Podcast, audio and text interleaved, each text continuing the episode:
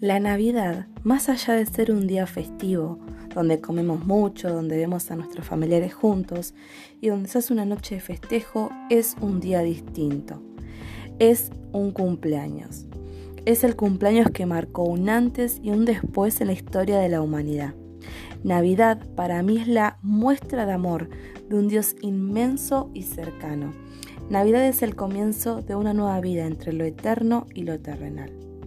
Navidad es Jesús. Nació como niño, vivió como uno de nosotros y se puso en nuestro nivel de humano. La eternidad se hizo carne, habitó entre nosotros y pudimos conocer el verdadero amor.